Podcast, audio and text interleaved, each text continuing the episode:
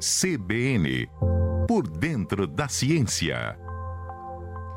E toda segunda-feira nós temos a nossa coluna com o professor Adilson de Oliveira da UFSCar e hoje a gente vai entender o que é energia. Professor, muito bom dia. Bom dia, amigos da CBN. Sou o professor Adilson de Oliveira da UFSCar e vou comentar com vocês um termo que a gente usa muito na ciência e também é muito usado no nosso cotidiano, porém muitas vezes a gente não sabe exatamente o que, que significa, ou pior que isso, pensa que sabe o que significa. Eu vou falar para vocês sobre o termo que a gente usa muito, que é a energia. Bem, se fala muito sobre economia de energia, de desperdício de energia, também usamos muitas vezes a palavra energia para como representar alguma das coisas que a gente não entende. A gente costuma falar, ah, isso aqui é uma espécie de energia, eu estou transmitindo uma energia positiva, entre outras coisas. Mas o que é de fato energia? E o que ela representa no nosso mundo, no nosso mundo físico? O que de fato ela representa, o que ela é?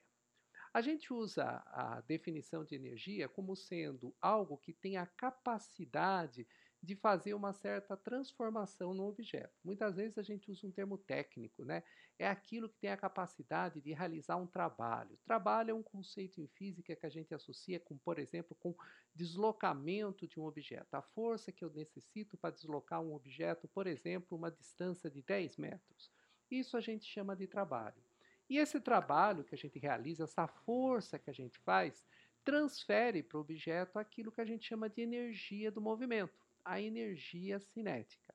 Bem, corpos em movimento, eles carregam então essa energia, e essa energia depende da massa do objeto, depende também da velocidade do objeto, para ser mais preciso, da velocidade ao quadrado. Mas também a gente tem energia presente em muitas coisas. Por exemplo, o calor que a gente troca entre dois objetos, ele é uma forma de energia. A gente chama isso de energia térmica. Quando temos dois objetos em contato térmico um com o outro e um está com uma temperatura diferente do outro, a gente fala que tem um fluxo de calor. Esse fluxo de calor nada mais é do que a energia térmica. A luz que chega até os nossos olhos, que é produzida pelo Sol ou produzida por lâmpadas, ela carrega uma, um, um, certo tipo de energia também, que a gente chama de energia eletromagnética. Tanto que essa luz ela é capaz de, de realizar, por exemplo, o deslocamento de um objeto.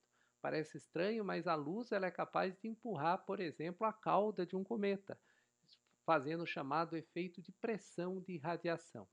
A gente conhece também, muitas vezes, o termo da energia nuclear, a energia que surge quando a gente quebra o núcleo atômico e libera uma grande quantidade de energia, como acontece nas usinas nucleares, que servem, por exemplo, para produzir energia elétrica.